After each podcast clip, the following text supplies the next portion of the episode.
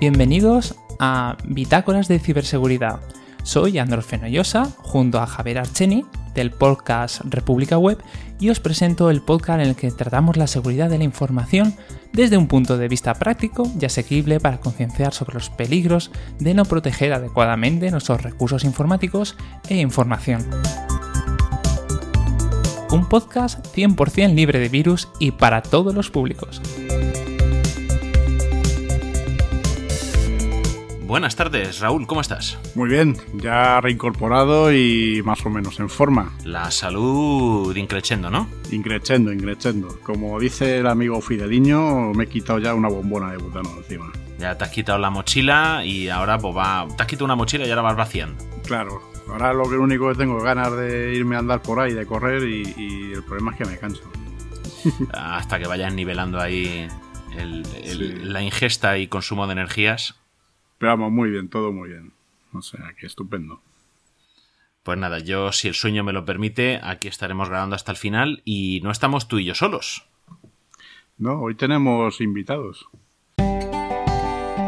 Bitácora de Ciberseguridad. Un programa de AV Para Podcast. afrontar con garantías los peligros de Internet. AV Podcast. Tú eliges qué escuchar.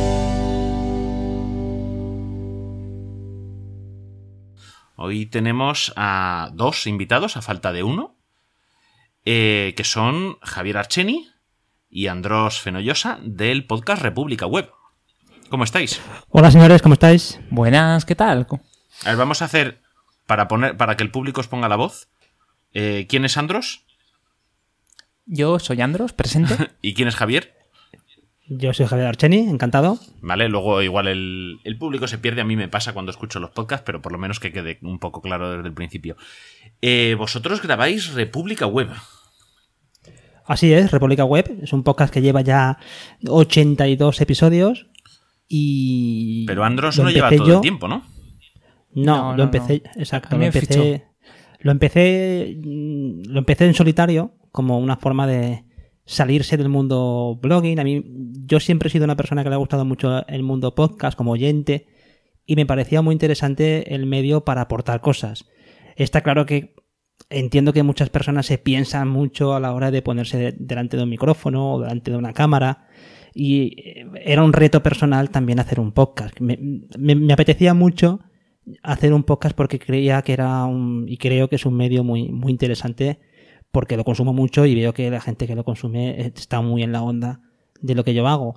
Y, me atreví a, hacerlo. La verdad es que los primeros episodios pues como siempre bueno yo tuve un primer episodio que, que me gusta mucho. Digo "Uy, pues, no lo hago tan mal para ser el primer episodio le quise dar un toque muy radiofónico y luego ya bajé el pistón y ya lo hice más editorial, lo hice más pensando en una forma de hacer como un blog en, en audio, más que nada por, por quizá por, por, por, pararte a la hora de hacer el, el- Tú mismo te escuchas y dices, bueno, tengo que hacerlo más serio, no sé, quizá le doy un puntito más de seriedad.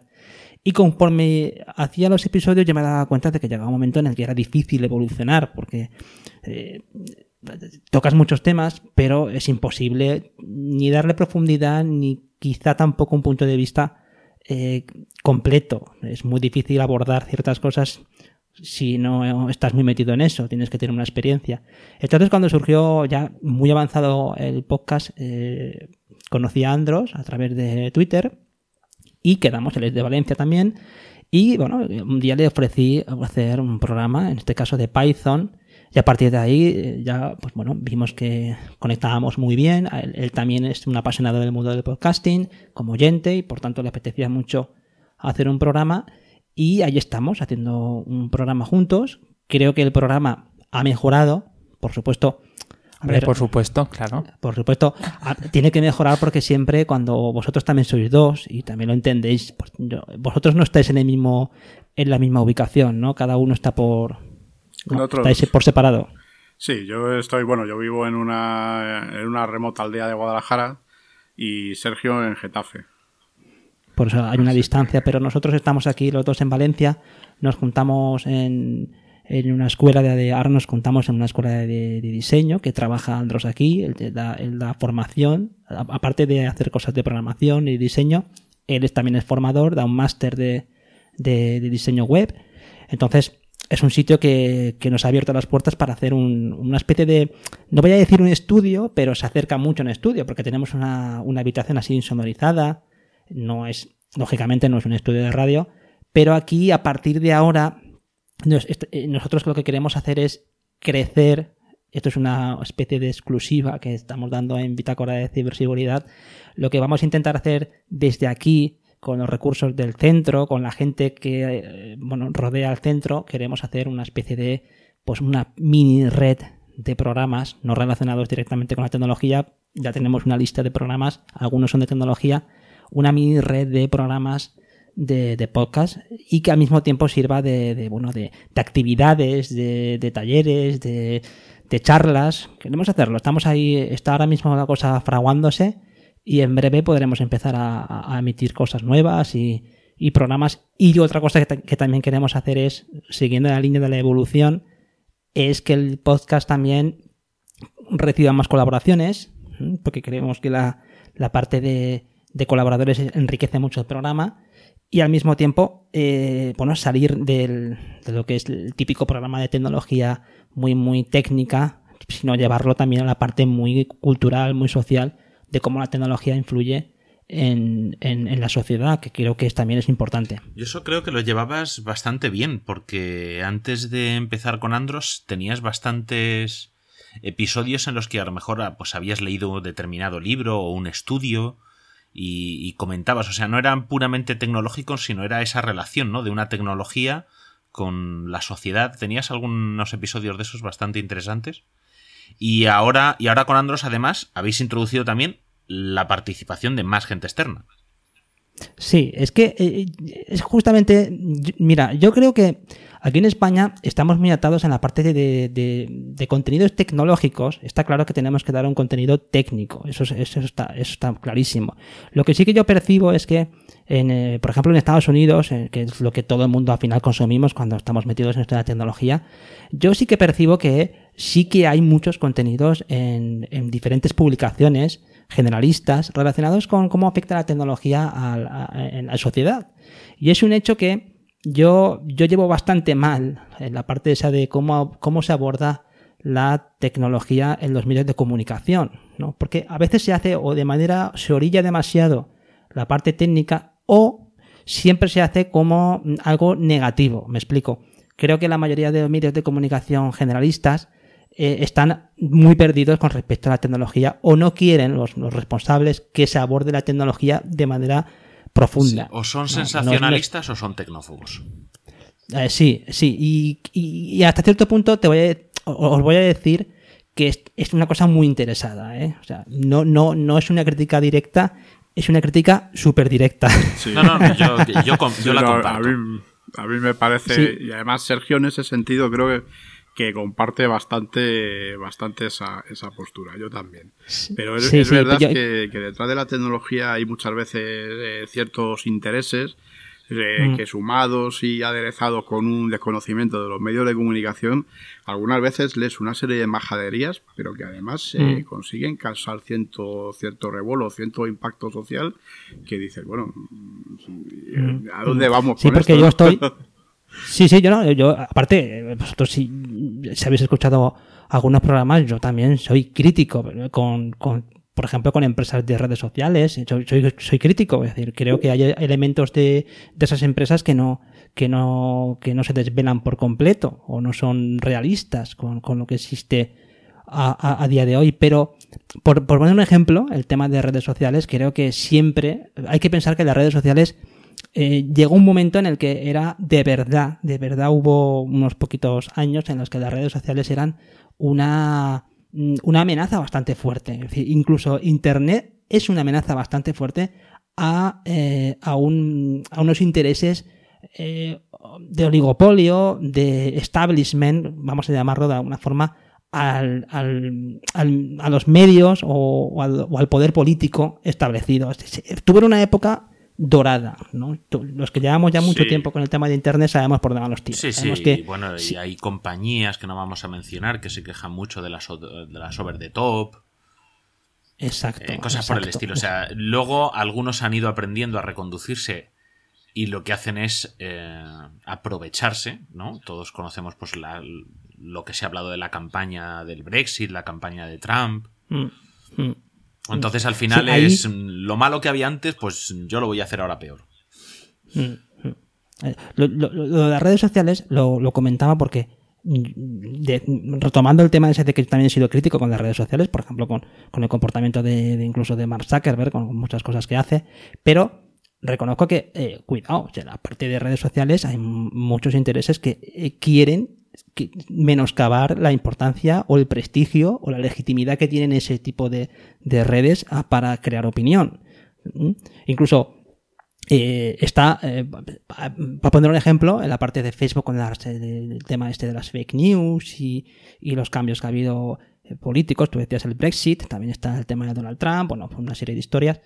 Eh, no es concluyente que quién puede concluir que eso tuvo un efecto real sobre el resultado electoral. Eh, Si ha salido gente muy, muy reputada diciendo que eso es muy dudoso que a nivel técnico pueda conseguirse algo así. O sea, que influir de manera tan radical en un conjunto de población en un resultado electoral es muy difícil. Y lo Ah, dice es- gente que lleva es- muchos años con el tema de publicidad digital, que de hecho es una postura que, que puso en este tío que ya tiene el libro este de, de Chaos Monkeys, el de Sí. el- que, que hizo la plataforma de, no me acuerdo cómo se llama, Antonio Antonio García Martínez, que no, Ant- Antonio Martínez, Sí, sí, sí. bueno, Antonio, el- este hombre que, que- que es- que tuvo una- un papel fue el que creó la plataforma de publicidad programática de Facebook. No, no, no estamos hablando de un, de un, vamos, uno que pasaba por ahí. Es alguien que tiene,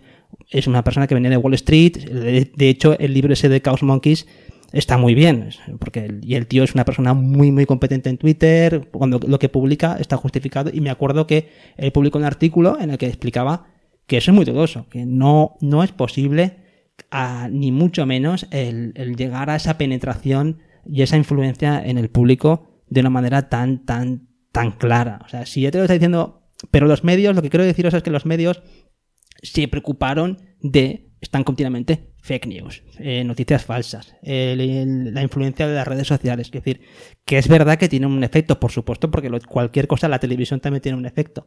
Pero eh, en el mundo este de, de los medios, creo que eh, se, se- se- o, se, o hay unos intereses muy marcados o no se abordan con rigor, que es a lo que yo quería llegar después de todo este, de todo este rollo. de falta rigor. No puedes decir que en un tema electoral una sola iniciativa sea la que lo ha decantado todo. Claro, O sea, es imposible decirlo. ver, es que si- Pero, mm, eso es- eso- o sea, que influya no quiere decir que es la única cosa que haya influido. Exacto, Pero- no lo explica todo. O sea, Bueno, eh, yo, pensar claro. que el fenómeno Trump, el fenómeno Trump, y con esto creo Yo- que termino. Yo ahí voy a discrepar un poquito. Yo, además, Mm. porque he leído muchísimo sobre eso, porque a mí una de las cosas que más me gusta también es la, la sociología y la psicología. Y entonces, eh, todo esto que, que- que comentabas de, de todo el tema de las campañas de Trump, del Brexit, de todo lo que ha pasado con la compañía esta, con Cambridge Analytics, no es tanto influir directamente en el, en el, en el voto del ciudadano, o sea, de, de- de hacerle que, que cambie su voto, sino eh, como herramientas como Facebook, por ejemplo, están muy especializadas en la segmentación, de hecho la publicidad se vende así de esa manera, lo que sí es posible que influyese, aunque eso está todavía por ver, como tú muy bien has dicho, pero yo creo que sí es posible, es en el voto del- de los indecisos. Eh, Es decir, ese 30-40% de gente que muchas veces no vota en las elecciones y que es cuando se moviliza esa masa de electorado, cuando se decanta la balanza entre uno y otro, en donde realmente se mandó ese mensaje a los, a los usuarios y potenciales votantes en este Sí, en lo este bueno, caso. lo bueno que permite la segmentación en redes sociales, yo cuando doy charlas a institutos lo explico, sobre todo a los profesores, los alumnos todavía no, no están a ese nivel, pero cuando hablo del tema de este de las campañas y hablo, por ejemplo, de lo del Brexit, lo bueno que permite la segmentación es que tú no necesitas lanzar una campaña a todo el mundo. Puedes lanzar campañas por sectores y lo que se trata es de que si yo estoy en una baldosa de una habitación, me mueva a la baldosa de al lado. No me puedes llevar de una pared a otra. Porque si intentas arrastrarme de un lado a otro de la habitación, me voy a resistir. Pero si yo estoy en el... puede que sí, a lo mejor me convences para pasar al sí. Si estoy en el sí, me puedes convertir en un radical del sí. Y lo mismo hacia el no. Entonces, Claro. eh, todo esto es mm, ir echando. Como cuando se habla mucho, ¿no? Cuando compramos el periódico. ¿La gente qué periódico compra? Pues normalmente la gente compra el periódico que cuenta las noticias como le gusta leerlas. ¿Por qué? Porque refuerza su pensamiento. Y yo creo que ahí es donde hace eh, efecto todo esto que hablamos de la publicidad en redes sociales, la publicidad como publicidad y las acciones sobre redes sociales que no dejan de ser publicidad encubierta. Estos vídeos que lanzan algunos partidos políticos eh, reforzando acciones propias o criticando acciones de otros partidos. Eso es lo que se trata. Algunos vídeos están hechos para que los vean los votantes del partido contrario y otros vídeos están hechos para que los vean tus propios votantes. Para decir, oye, no dejes de votarme a mí, aunque yo haya hecho tal y tal y tal, porque es que es eh, nosotros o el caos, ¿no? Ah, ¿Os acordáis de la Mm. viñeta esa? Sí, pero la parte, la parte esa de la segmentación, eso ah, e- evidentemente ha sido la, la- bueno, el gran cambio que ha habido con respecto a la publicidad. Como la publicidad segmentada a través de, de plataformas como Facebook te permiten ir con el bisturí.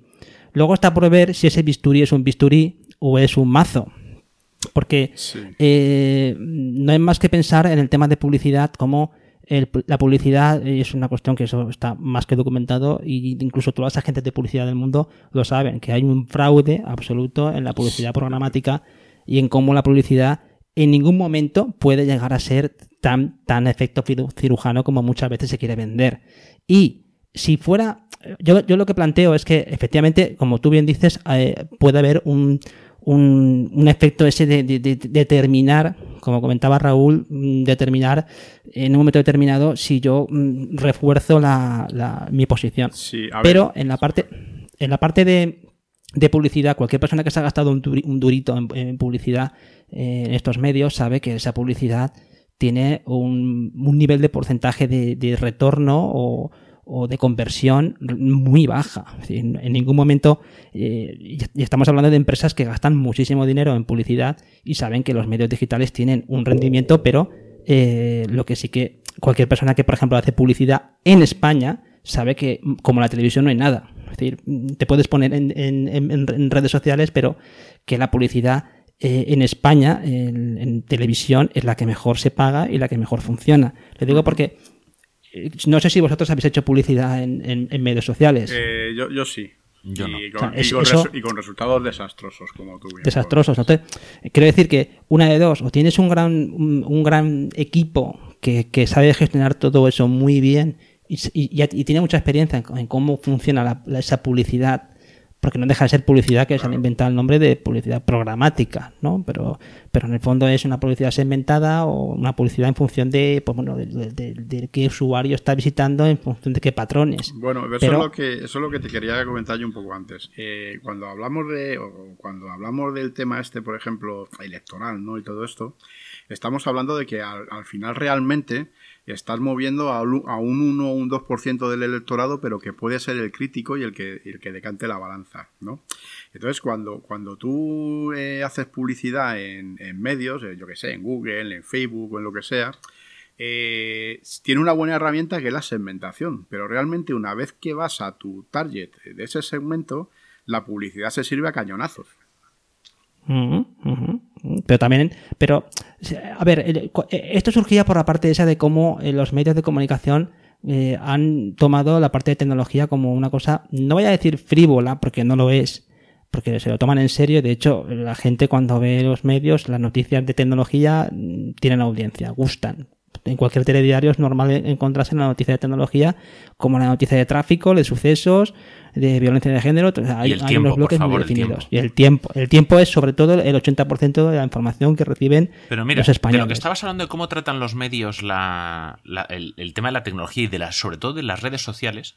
Curiosamente, las redes sociales sabemos que lo que vemos en redes sociales los usuarios es un porcentaje muy bajo de la opinión pública general de nuestra sociedad, pero muy magnificada, ¿no? Porque en redes sociales se grita mucho. Curiosamente, digamos que hay un porcentaje bajo de, pobl- de población actuando en esas redes sociales y moviendo ese tipo de contenidos, pero luego resulta que dime tú cuántos telenoticias ves en los que no te publiquen tweets. Y- Imposible. Y hecho, la- la, magnifican, parte de. y magnifican Mm, eso que en, sí. que en Twitter, por ejemplo, una red social, que realmente, si lo pensamos bien, es minoritaria. ¿Vale? Muy minoritaria. Es muy minoritaria. Pero sin embargo, el ruido que se hace ahí luego rebota en los medios generalistas y entonces parece que es muy importante.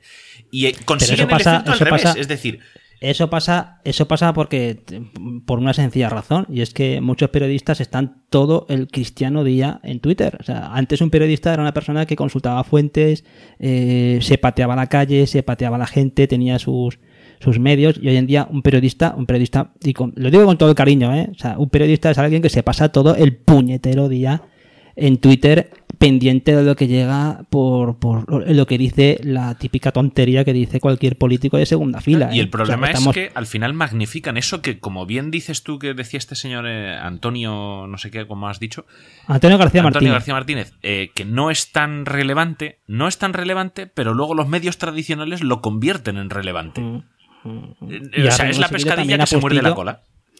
Y ahí también Apostillo, y ahora dejo que hable un poquito Andros. No, ahora os vamos a ahí preguntar. ¿eh? Apostillo. Sí, sí. Andrés en la segunda parte del programa.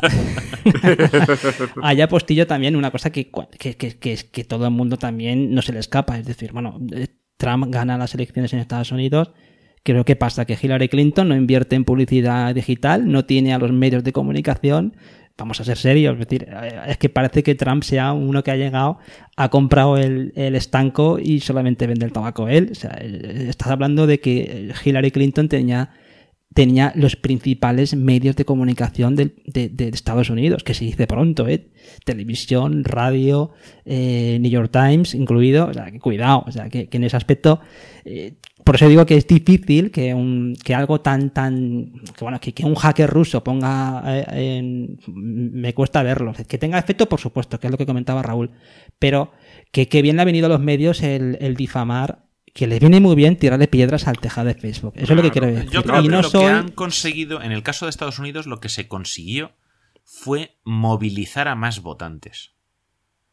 Eh, ¿Sabes? Como que hubiese por, por la parte demócrata un poco más de desencanto y por la parte republicana, eh, que es una población mucho más dispersa, no, no es la población de los grandes núcleos cosmopolitas de Estados Unidos, eh, hubo más, creo que han conseguido que hubiese más movilización. Por ejemplo, se comentaba que el propio Partido Republicano, las campañas publicitarias en televisión, donde más anuncios en favor de Trump ponían, era durante las retransmisiones de The Walking Dead.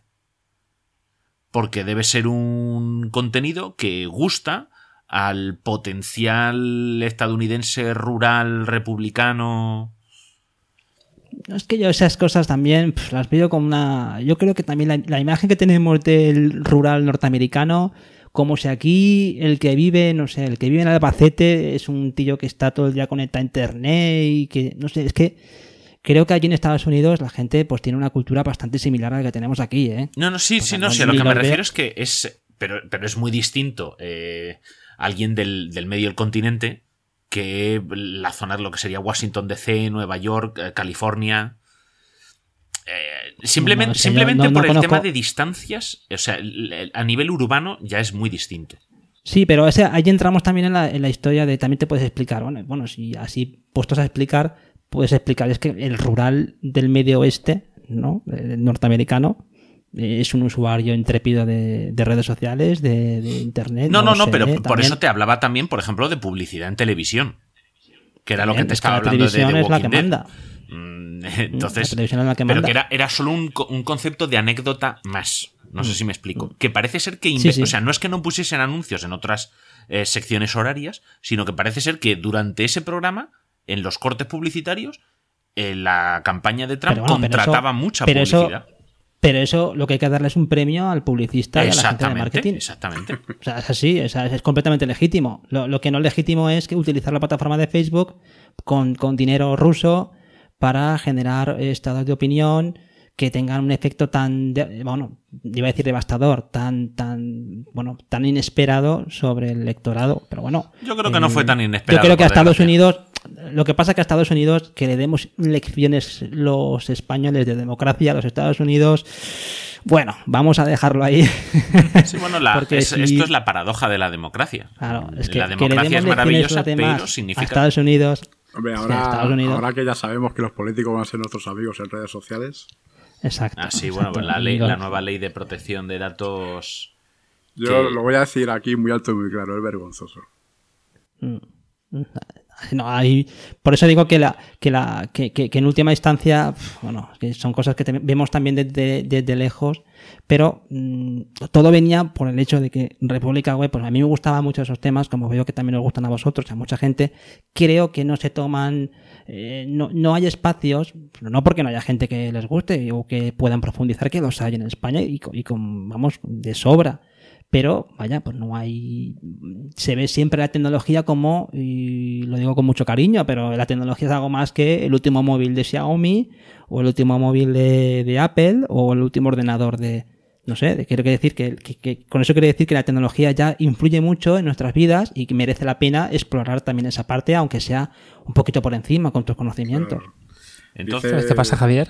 Que como estoy, soy muy fan tanto de ciberseguridad como de República Web, me lo estoy pasando pipa, porque estoy asistiendo en directo a una grabación, un crossover. pues va- vamos a atacarte a ti directamente, Andros, ahora. No, de hecho, yo también os puedo comentar que yo empecé escuchando muchos podcasts y descubrí justamente el de Javier y me encantó, porque él tenía esa capacidad de, de hablar de temas tan diversos como de un libro.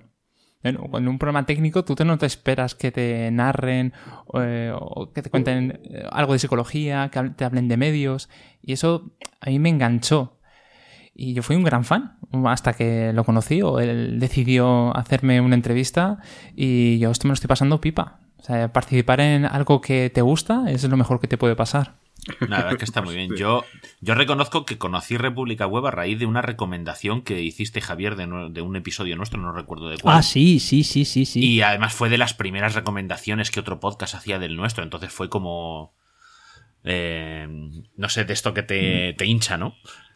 Y lo agradecimos mucho, muy sinceramente. Y, y ahí te tengo en el, en el feed de suscripciones, en el podcatcher. Ahí os tengo. Igualmente, igualmente te- ta- también os tengo ya vosotros. Yo os tengo a los dos.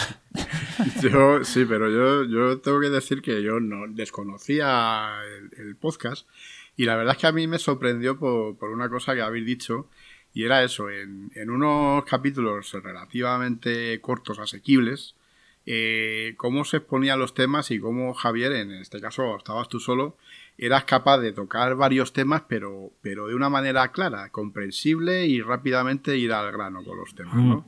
O sea, la verdad es que ahí yo creo que haces una labor muy, una labor eh, importante y que yo creo que es lo que nosotros pretendemos también, hemos pretendido siempre con este programa. El que la gente no diga, oh, la ciberseguridad, ya están hablando cosas de listos. No, bueno, vamos a intentar que la gente se entere de algo, ¿no? Yo siempre digo en el programa, digo, si Sergio se pone a explicar algo, yo lo entiendo, lo entiende cualquiera.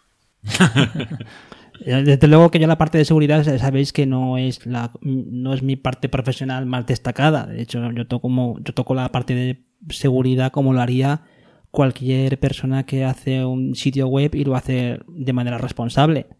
Porque el tema de seguridad es, tan no es que sea tan es complejo, por supuesto, pero involucra tantas capas que la seguridad es algo que que aunque tú intentes hacer un, un sitio web o, o una aplicación y lo hagas muy bien, siempre tienes la capa de usuario, siempre tienes, siempre tienes el hecho de que alguien, bueno, pues vosotros sabéis que si alguien te quiere reventar la web, te la va a reventar. la va a reventar, o sea, pero eh, dependes de la seguridad de las librerías que estés utilizando, del servidor donde lo Mm. instales, del hosting sí, donde sí. estés, dependes de muchas cosas. Pero lo que tú has son dicho, tener en cuenta la parte que depende de ti, ya hace mucho. Es Mm. como si yo tengo un sistema claro. de doble ventana. Si no cierro las dos ventanas, algo se puede colar, pero es muy difícil. Entonces, con cerrar Sí, una ventana ya es, es una- protección o sea, por capas. Si yo cubro Una mi página capa... web al final, perdona que interrumpa. Dale, dale. Una página web al final in- incluye un montón de profesionales que tienen que trabajar en la misma dirección. Ya no solo hablamos a nivel de seguridad, sino tenemos un copywriter que tiene que tener los textos preparados, un diseñador que ha preparado bien para que sea mm, usable, ¿no? que haya un contraste de colores adecuados. también tiene que llegar un diseñador web que tiene que implementar todo eso, eh, tiene que llegar alguien con, con, ciertos conocimientos de servidor para que eso esté bien distribuido y no caiga. Sí. O sea, si uno en todos ellos, desde el diseñador hasta el que controla el sistema, eh, se le escapa, ya tenemos un problema de seguridad. Sí, Vamos a. Voy a plantearos un ejemplo, ¿no? Para algunas de las preguntas que teníamos aquí preparadas para vosotros, más o menos lo hemos ido hablando. Y que por Eh, supuesto no hemos cumplido, pero bueno. Pero no te preocupes. Mira, vamos a. No, vamos si yo no me preocupo. De un supermercado muy famoso en España. ¿Vale? Mercadona. El día. Eh, Sí, además lo tenéis cerca vosotros, ¿no? Mercadona. Yo no lo quería decir, digo que, que no. José Antonio No Mercadona, nada, que nos Mercadona. Yo, patrocine. yo lo he nombrado muchas veces en, programas. más, sabía que era Mercadona. Es una de las Yo, de hecho, peores tengo un episodio tiendas que online es- que existen. Sí. Es- No sé si habéis intentado comprar ahí. Yo he comprado, es la página anticompra, ¿eh? Y yo compro muchísimo por internet. El la propio presidente de la compañía creo que usó las palabras es una mierda. Sí, esto es una. Sí, mierda. yo tengo un episodio que tiene ese título. Sí. ¿Vale?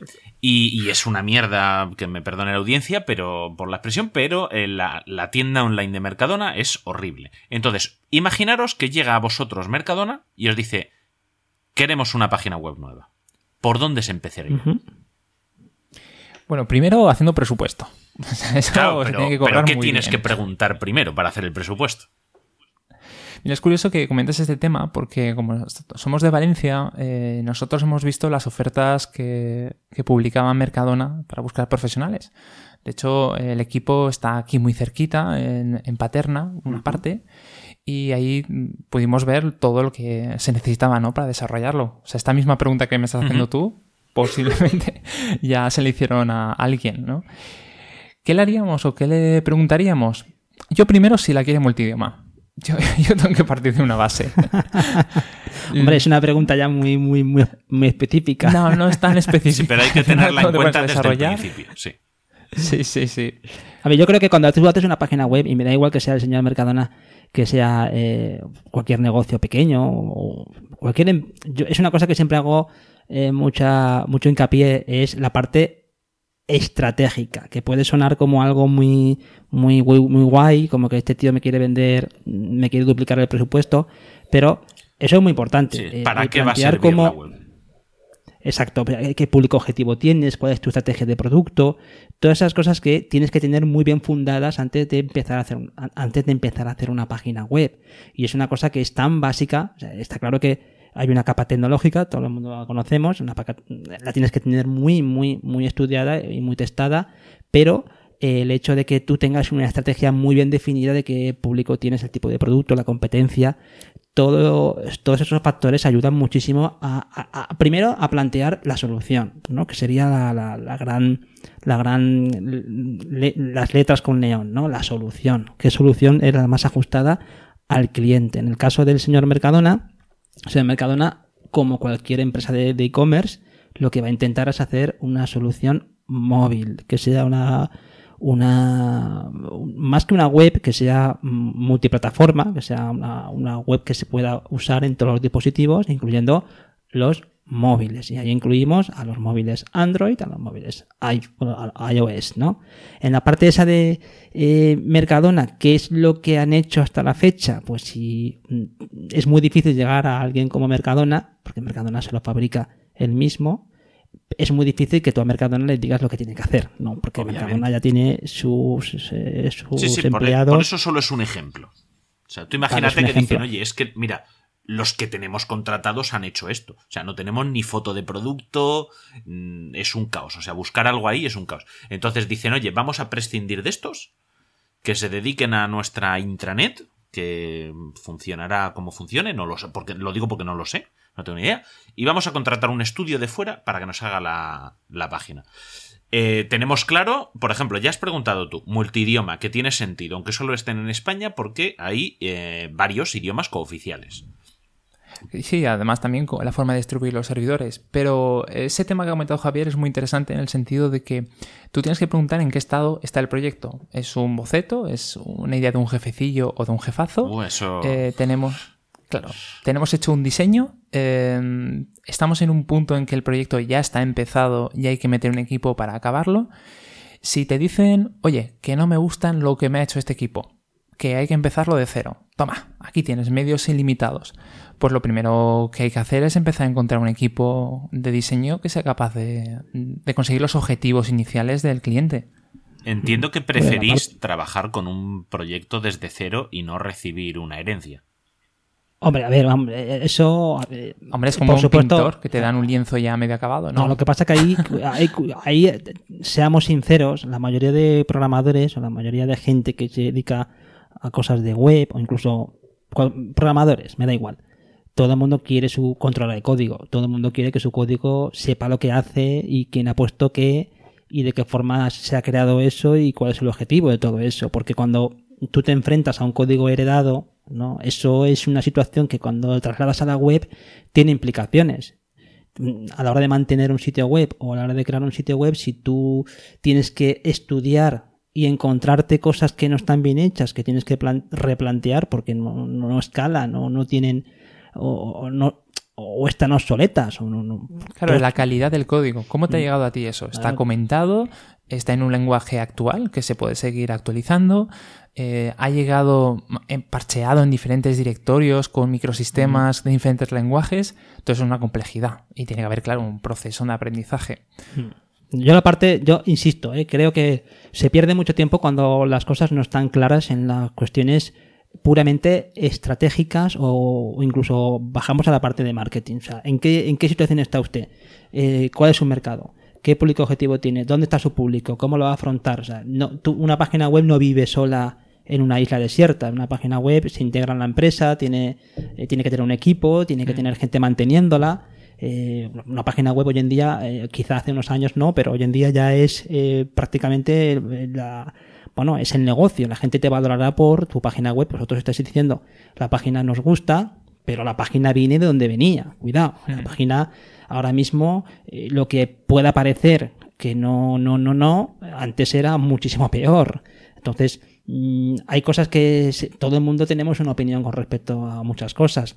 Todo el mundo intentaremos mejorar algo porque pensamos que nuestra solución es la mejor, pero hay que reconocer que Mercadona ha, ha cambiado mucho, aunque no lo parezca, y luego, eh, volviendo a la parte estratégica, tenemos que pensar que donde de verdad ha habido un cambio importante en, la forma de afrontar Mercadona su proyecto es que Mercadona ya ha cambiado la parte logística. Pensemos que en muchos negocios de e-commerce eh, su, su fuente básica, su sangre está en la logística. Es imposible pensar en, en un proyecto de e-commerce si no tienes clara la parte logística, si mueves productos físicos. Y ahí sí que Mercadona ha hecho un gran cambio. Yo que, como dice Andros, están aquí al lado, pero vemos furgonetas. Aquí en Valencia hubo unos primeros una primera aproximación de cómo funcionaban y hay un cambio radical en flota, en, en estructura interna. Y de hecho, vamos, mi mujer trabaja para una empresa que es proveedora, interproveedora de Mercadona, no tiene nada que ver ni con informática ni leches. Y os puedo asegurar que donde Mercadona es excelente es en la parte logística y ahí van con el cuchillo. Es decir, si tú tienes una que es una cuestión que también Amazon, todo el mundo sabemos que Amazon es una máquina logística. Eso todo el mundo lo sabe. Amazon es, eh, eh, en cuanto sabe mover un paquete del punto A al punto B, da igual si ese paquete lleva un muñe- un muñeco de un peluche o lleva un videojuego. O sea, es, es excelente en la parte de logística. Entonces, la parte esa estratégica, yo, a ver, a mí me gusta siempre tenerla muy clara, porque luego la gente te, te, te viene con historias que, que, que te, que, te, que te derrumban el proyecto inicial. Esa es la realidad. Por eso me siento muy cómodo cuando controlo de verdad qué terreno estoy pisando. A mí- Me habéis hecho recordar eh, un podcast eh, de Joan Boluda, de Marketing Online, un episodio de hace bastantes años. No le sigo ya porque ya no soy capaz de seguirle el ritmo. ¿Vale? el ritmo de publicación. si no me lo sigues a mí, solo vas a seguir a boluda. Entonces, eh, no, no, dejé de, dejé de escucharle porque, bueno, pues eh, ten- tengo que ir variando, no puedo escuchar todo lo que me gustaría, es, consumo muchísimo podcast, pero sí recuerdo un episodio que hablaba de eh, el uso que se le va a dar al- a la página web, que al final es algo que vas a poner al público. Y entonces hablaba de un comercio que vendía pollos asados. Y habían puesto también eh, venta de desayunos. Y no vendían ni un puñetero desayuno. Hasta que, bueno, pues parece ser que le contrataron a este tío y lo que les dijo es, "Mm, mira, es que la página web no está adaptada al móvil y nadie se va a levantar de la cama para ir al ordenador a pedir el desayuno. Sí, es un buen ejemplo. Dice, si van a pedir un... de- el pollo te lo pueden pedir desde el ordenador para comer. Pero el desayuno, dice, te lo piden en la cama. Es de esto que estás en la cama pensando, me tengo que levantar a no, mira, llamo a estos y mientras me ducho me lo traen. Hmm. Entonces dice, Es un ejemplo de cómo... Claro. Como de la estrategia. Y el- eh, a esta gente lo tenía bien. Parece ser que cuando hicieron eso mejoraron. Obviamente, que te va a contar también el, el, el amigo Joan. Que es muy creíble. O sea, pero tiene todo el sentido del mundo. Entonces, va en eso que comentabas de la estrategia, saber para qué quieres la página. Y entonces ahí se piensa lo que se va a hacer. Claro, Hagamos autocrítica nosotros como profesionales, no nosotros, sino en conjunto, la gente que se dedica al mundo de, de la programación, del de- diseño web, porque ahí podemos hacer la diferencia. Hagamos autocrítica en la parte de que muchas veces ponemos por encima la tecnología a las necesidades de los clientes. O sea, Es el. Claro, Queremos- hay un, un- un tema que es la accesibilidad, que se pasa muy de largo y ayuda muchísimo a que una página mm, no es que sea visible, es que se puede utilizar. Eh, pasa mucho, o al menos aquí tenemos una persona que tiene problemas, eh, es mayor, tiene cierta edad, para distinguir ciertos colores. ¿no? Cuando hay una- dos colores muy parecidos, pues mm, tiene poco contraste su ojo y le parece que es el mismo. Mm, Desde que testeamos las páginas web con esta persona, también testeamos con una persona de 30 años y con mi primo de 12, que es mi fuente, mi, mi test de, de todo lo que hago, me doy cu- cuenta de que hay un gran salto eh, en- con el tema de las edades. Y buscar, no y buscar a alguien ciego también. Pues sí, también sería... No conozco a nadie, yo, lamentablemente. yo conozco una persona que se dedica a que es eh, ciego, se dedica a temas de accesibilidad y él siempre lo dice, dice, pero a ver qué pasa, que mis euros valen menos que los de alguien que ve. Dice, ¿Por qué no me Sí, dejas además- comprar en tu negocio? Esa es la cuestión. Y por eso, la parte de estrategia, cuando hablábamos del ejemplo, porque es un ejemplo de Mercadona, eh, Mercadona compra muchísima gente. También es un, es un factor a tener en cuenta. Yo creo que Mercadona, cuando plantea hacer la página web, lo que hace es una página web ultra sencilla. Hmm. No porque, bueno, ya sabemos que Mercadona no, nunca ha destacado por la parte de ser alguien que, una empresa súper puntera en la parte de diseño ni en la parte de Es que no, necesita. no Tiene que ser una Y de persona hecho, de 80 son años, tiene que poder pragmáticos. Claro. entonces ha- han valorado que pues, una persona de cierta. No, ya no porque sea gente mayor, sino cualquier el núcleo mayor de población pueda acceder a su aplicación con, con, Bueno, con Yo, yo facilidad, no, que se, yo no que se hablaba puede de mejorar. estética en la página web, yo hablo de que encontrar productos específicos muchas veces es difícil, ¿eh? Sí, pero esa parte, fíjate que yo esa parte cuando viste el episodio de, de Mercadona, bueno, aparte esa de la web de Mercadona, yo hacía referencia a una cosa que contaba Eduardo Manchón, que me acuerdo que leí en su, en su, a- bueno, a raíz del, artículo, lo, lo leí y, y- y él comentaba una cosa que estaba muy bien, muy bien traída, es el hecho de que cuando tú compras en Mercadona, porque hablamos de Mercadona, aquí en Valencia hay, un, hay una cosa que es Mercadona, que es como, bueno, es como Mercadona que se llama Consum, no sé si es- Sí. en- vosotros lo conocéis. Consum es una, cooperativa que también es muy fuerte aquí en la zona de Valencia y eh, también ha hecho su tienda online. Bueno, eh, cuando tú compras en Consum, yo eh, compro más en Consum que en Mercadona, pero también tienen un módulo de tienda online que también han ido, han ido, bueno, quizá un poco a la carrera, pero ya se han puesto las Sí, ha ido pilas con evolucionando poco a Sí, poco. ha ido evolucionando, se nota que ha ido evolucionando. Yo cuando mi mujer compraba, hace la compra a través de esta plataforma, yo me doy cuenta de eso, lo que tú comentas. Es decir, encontrar un producto, pero es que pensar cuántas referencias hay en Mercadona o en Consum. Hay miles. Entonces, no lo digo por eso porque hay miles de referencias en todos los e-commerce grandes, sino eh, que eh, Eduardo Manchón lo que comentaba, por volver a Eduardo, es el hecho de que tú, eh, ¿por qué no ideas un sistema en el que sea muy fácil hacer packs? Como hizo eh, Amazon, que lo hizo muy bien con el tema de, de los botones dash, que tú con los Sí. botones dash lo pegabas en, la, en el papel higiénico, pum, o aceite de oliva, pum, le dabas a- al botón para pedir. Entonces, lo que yo he hecho en falta en, en esas empresas, ya tampoco me quiero tampoco me quiero meter mucho en la parte esa de Mercadona porque no sé el programa, pero, pero echas en falta, eh, sí que echas en falta que no han desarrollado una parte tecnológica realmente de cara al consumidor, que todo es muy todo es muy año, año, año 2000. Entonces, en la parte de venta, ¿por qué no creas un sistema de venta? Mm, eh, cuidado, no revolucionario, porque quiero recordar aquí las palabras de Juan Ross cuando dijo que iba a revolucionar el e-commerce. Iba a revolucionar el e-commerce y su revolución consiste en hacer una logística mm, maravillosa, pero con, una, con un e-commerce eh, de toda la vida. Hmm. O por lo menos el típico e-commerce que cu- cualquier persona entendería que es categorías, añado el carrito, ¿no? Todo ese tipo de cosas. Pero no ha habido. eh, podría ser algo mucho más re- packs, de, como comentaba Eduardo Manchón, porque fueran packs de, pues mira, compras el pack 4, porque sabes que el pack 4 va a llevar prácticamente el 75% de tu compra semanal, ¿no? Por ejemplo. o incluso que te O- puedas guardar la compra.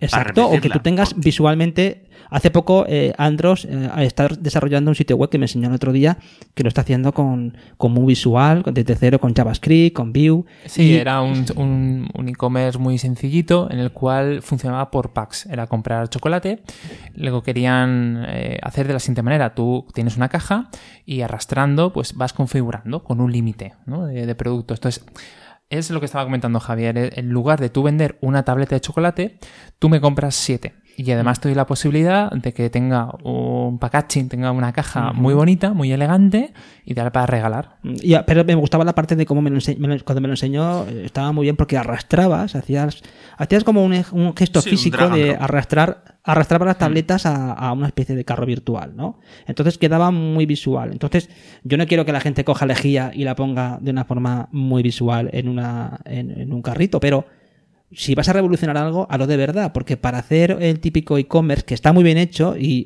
oye, pues, pues si no, quien, quien- quien Sí, lo critique que lo haga digo, él. Yo, ¿no? creo que, por ejemplo, solo el hecho de poder etiquetar para hacer búsquedas los productos y poner fotografías, porque ¿cuántos productos hay que tengas en casa ahora mismo, que tú te planteas, los compras regularmente y a lo mejor no sabes ni la marca, pero si ves el packaging, ¿vale? Ves el empaquetado que tiene, automáticamente sabes que ese es el producto que tú consumes. Sí, y entonces muchas veces ahí, ves la foto y ahí, dices, amigo "Ay, mío, amigo mío, ahí has tocado un tema.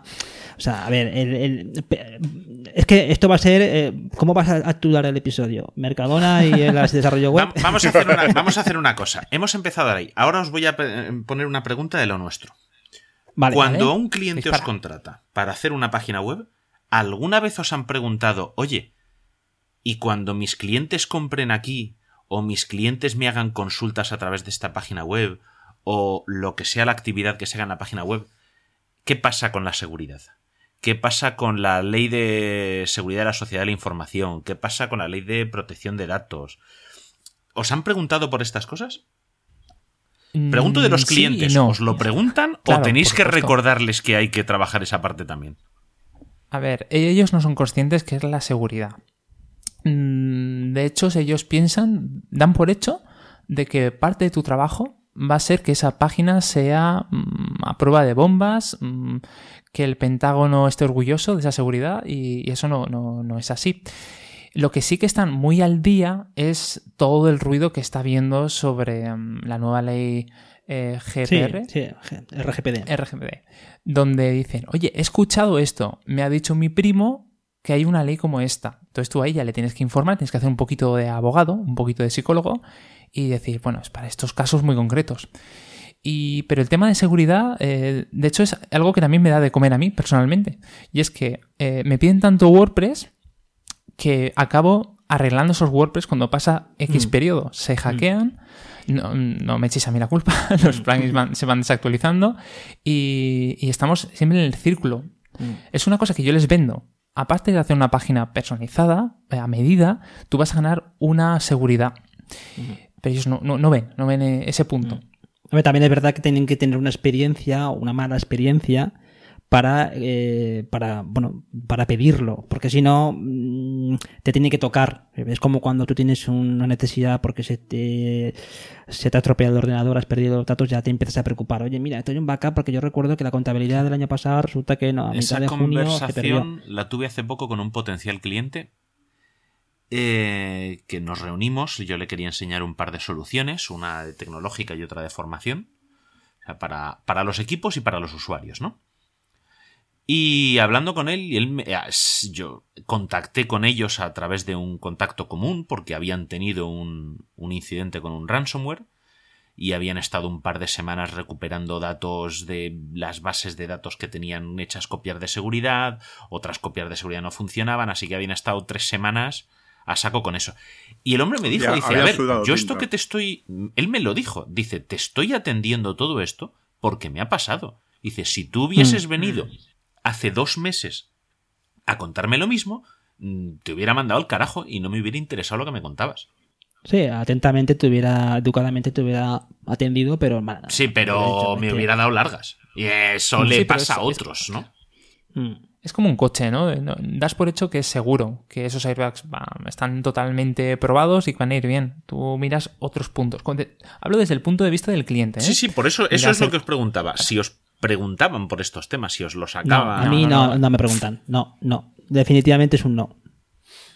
Porque yo. ¿Te sirve el no sí, sí, sí, me sirve, me sirve. Porque yo, yo por ejemplo, recuerdo una página web también que, que hizo un desarrollador que conocía que me di cuenta de que cuando ibas a. tú te logueabas, había hecho su sistema de login de usuarios y tal, estaba muy bien. Mm.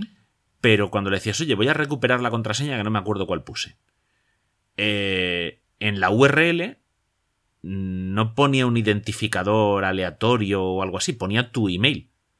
Y entonces dije, "Mm, vamos a poner el email de otro usuario que sé que está también en la página web. Claro. Y me dejaba cambiarle la contraseña. Eh, hombre, Eso también hay que pensar que es la justificación de por qué se utilizan muchas veces los frameworks para hacer las cosas. Porque cuando tú utilizas un framework, ya lo que sobre todo tienes es. Eso lo tienes muy ganado. Porque ya hay mucha gente que ha pensado en ese tipo de cosas y que le ha pasado y que ha corregido. Es la justificación de por qué muchos desarrolladores eh, utilizamos plataformas como, bueno, voy a, voy a decir la palabra, WordPress. ¿Por qué utiliza mm, em, la gente WordPress? Porque WordPress te, te proporciona eh, muchas cosas que de otra forma tendrás que hacer tú a mano y por tanto seguramente te equivocarías por algún lado. Por ¿Hay, algún hay tipo de algún vulner- tipo de vulnerabilidad. veto entre los desarrolladores web? Eh, o sea, cuando os reunís juntos, ¿se sientan aparte los que utilizan WordPress? Porque lo decís casi con miedo. No. No, No, lo que no, pasa es que tiene mala, es una cosa que tiene mala prensa y hasta cierto punto ten en cuenta que una mala prensa mm, bien justificada, porque mm, a ver, me aclaro aquí un punto, no sé si me estoy adelantando eh, a, a cuestiones relacionadas Dispara, con la seguridad, pero no, la parte de WordPress, el problema que tiene WordPress es que un WordPress es una, como cualquier software, es un software que está en continuo eh, actualización. Entonces piensa que, eh, mira, el último, el último problema que ha habido con WordPress es precisamente con un, con un, con un plugin que era para, eh, de alguna forma, arreglarte el tema ese de RGPD dentro de tu web. Así que O sea, te creaba un usuario administrador, te instalaba algo y luego borraba ese usuario administrador o algo así. Si eso lo explica muy bien, hay una, hay una empresa que se dedica a. Están especializados, una de ellas que está especializado a, a- al tema este de, de firewall para WordPress que se llama WordFence. Y WordFence tiene el artículo que fueron los que, los que lo contaban. Y el tema ese de la vulnerabilidad del plugin este de, de RGPD, que es uno de ellos, que hay tantos. Yo solo escuché Eh, a los piensa- del podcast de Potencia Pro, a Materrón Mm, y o sea, Madrillano, Ah, que pues, ellos bueno, se pues dedican el- a trabajar con WordPress. Claro, no es que WordPress sea eh, especialmente ins- inseguro, sino que antes hablábamos de capas y entonces cualquier un software como WordPress tiene muchas capas, especialmente cuando tienes los temas, tienes los plugins y en el tema de los plugins pues pasa como cualquier otro software, eh, o recibe actualización o no recibe actualización. El código puede ser muy bien hecho o no puede estar tan bien hecho, o sea, no hay una forma de que tú si no- te, te puedes tomar la molestia de averiguarlo o, o hacer algún tipo de testeo, pero mm, algo que, bueno, pues sabemos que los códigos, mm, si son vulnerables, eh, no se presentan con una etiqueta de que es vulnerable, te, te- te pasa y te pasa. Y luego además Es una lotería. el factor de economía de escala. Hay tantísima, tantísima Mm. web basada en este CMS, en este WordPress, Correcto. que correcto, cuando alguien un- quiere investigar para hacer la puñeta, pues dices, a ver si el 25% de las páginas web están en WordPress, pues voy a buscar algo Sí. para WordPress y, o voy a buscar para este plugin que tiene 400.000 instalaciones y, y a ver qué le saco. Sí. Quiero decir, desde el Sí, punto de la vista gente, del la atacante. gente es- claro, la gente, la gente que hace ataques es muy lista, ¿eh? O sea, no son ton- tontitos, no son. También quiero decir que ese 25, 24, que siempre se habla de, de uso de WordPress, yo un día me senté y digo, a ver si es verdad. Me cogí una lista de, de Amazon, ¿no? Se llama la... El, que te tienen las 10 millones... Sí, Alexa, Sí. ¿no? El ranking Alexa, ¿sí? Sí. Que tienen las más populares y dijo, voy a hacerme un pequeño script a probar a ver de verdad, ¿no? El porcentaje de WordPress. Y me llevé una sorpresa. Mm, no sé si me quedé con un 7% aproximadamente.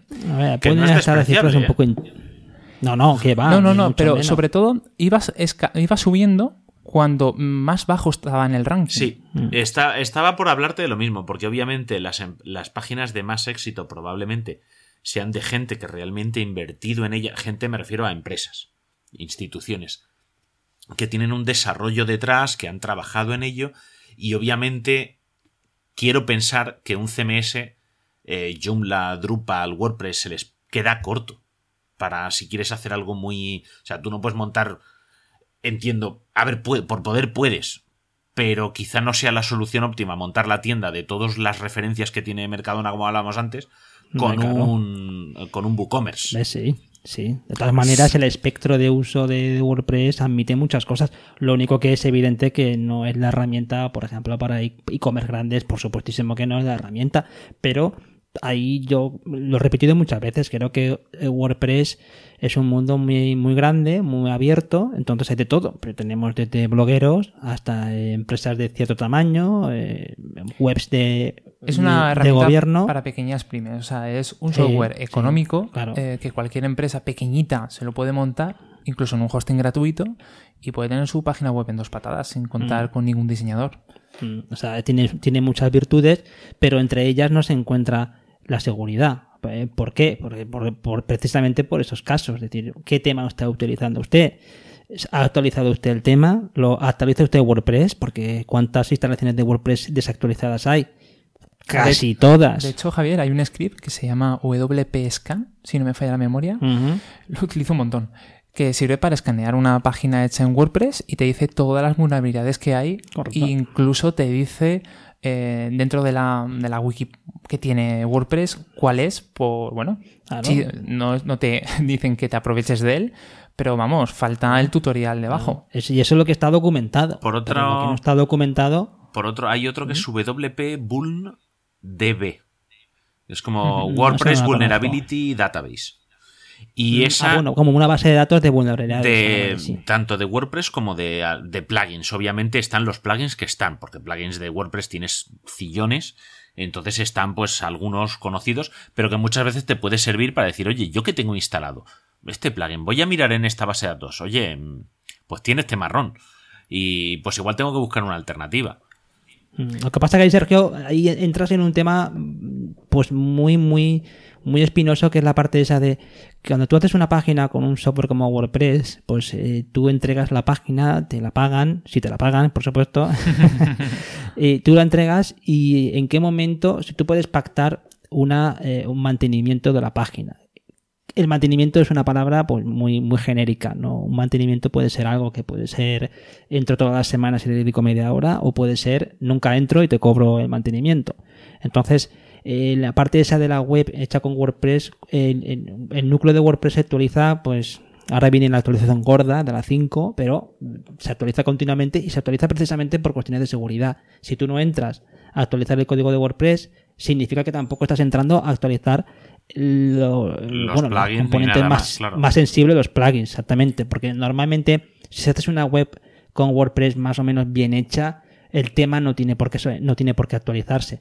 Pero eh, en la parte de, plugins, ahí donde está la madera del cordero. Eh, Y ahí es una parte que, que si tú no entras de vez en cuando y empiezas a ver las actualizaciones y llevas al día la página, tú como desarrollador, imagínate que haces una web al mes, ¿no? O, o- una cada tres meses, si es muy grande, o cuatro, lo que sea. Te vas acumulando las webs.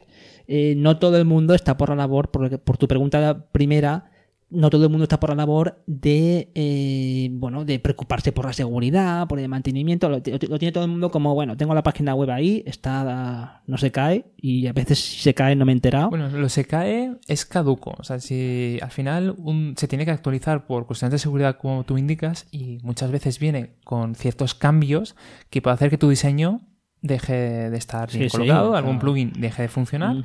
Y hablamos que tú le has hecho una página web a un cliente que tú sin quererlo, dentro de seis meses, ya no funciona bien.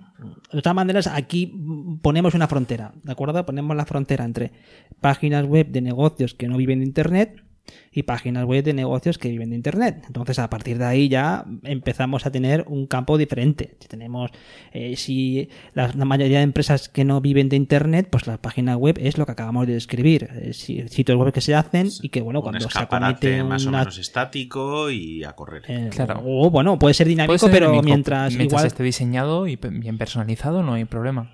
Y luego ya, evidentemente, que es el gran cambio que ha habido en los últimos años, que es hay mucha gente viviendo de internet con, de su página web. Su principal negocio viene de internet y por tanto hay una es muy sensible la página y necesita un mantenimiento, no mantenimiento, sino que se vive de la página. Entonces tiene que estar al día la página en la parte de funcionalidad y por supuesto de seguridad. Eso es, eh, un que tema eso, de... Eso te perogrullo.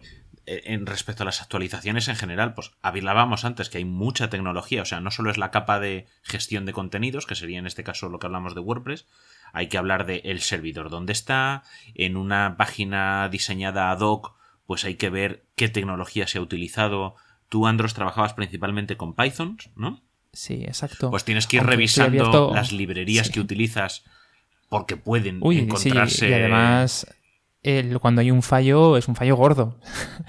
De hecho, GitHub mm, alguna vez me ha avisado, me ha dicho, cuidado con la versión esta que se ha encontrado esta vulnerabilidad. Y sí, sí que me ha tocado revisar. Pero- y también uno de los problemas de hacer una página eh, a medida es que muchas veces nos encontramos con que tenemos que estar fijándonos en pequeños, bueno, problemas de seguridad que son muy comunes, como puede ser el, el XSS, que es cuando tú puedes inyectar un poquito de, de JavaScript en la ruta o a través de una petición, o el temido, la temida inyección de SQL. Para eso mismo están los CMS o están los ORM. Los ORM es una capa que te permite hacer consultas en la base de datos con una sintaxis muy concreta y él evita ¿no? que te puedan inyectar código que no, no toca. Y, y uno tiene que estar al tanto de mucho, muchas capas, A como raíz estaba de, comentando de Javier. lo que has comentado del cross-site scripting Sí. y del SQL injection, ¿vosotros Sí. le echáis un ojo de vez en cuando a la- al top 10 de OWASP?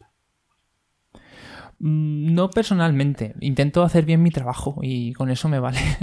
Yo como ya, te he dicho, como es una cosa que no, que no es mi fuerte, no toco mucho, me interesa como, como persona que, que está en el tema de la web, pero bueno, que no, no es una cosa que sigo. Me, he propuesto y quizás sea también una de las motivaciones por la que es interesante eh, un poco como el vuestro, porque hay que estar al día y es difícil estar al día a no ser que tenés un, un boletín de seguridad, pero consume mucho tiempo, entonces quizá le, vamos a ser serios. Llega un momento en el que tienes que derivar a un profesional de la seguridad los elementos que involucren mm, estar al día de todo esto porque no llegas a todo.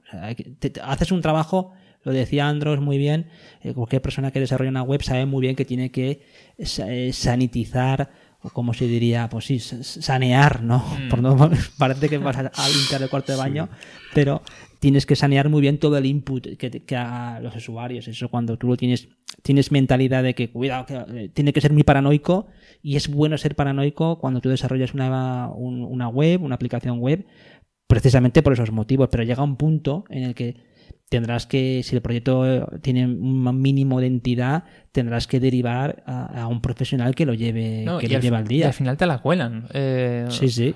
Y menos mal que tengo algunos pacientes, uh, pacientes, clientes que son muy pacientes. Bueno, Ahí donde quería algunos, algunos clientes te llegarán como pacientes terminales. Sí, sí, Sálvame sí, esto, sí. por favor.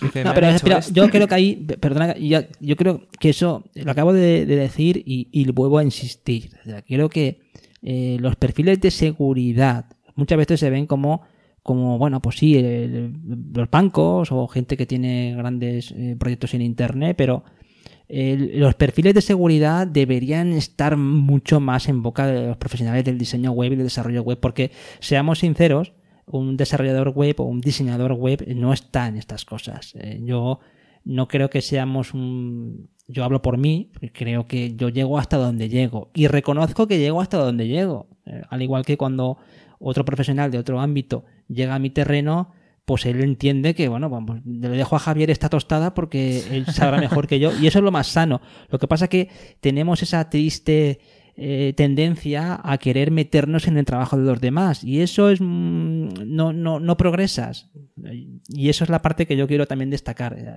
el que sea profesional de la seguridad eh, ahí está tu trabajo y ser responsable de ese trabajo y, no- y el desarrollador web que tenga conciencia de todos los problemas que pueda haber, pero que siempre cuente con un profesional al lado que le dé, que le dé ese, ese sostén. Sí, o un yo- framework que te solucione esos problemas. Yo en este caso os lo preguntaba a vosotros por el tema de, como habéis dicho, tenerlo en cuenta en desarrollo.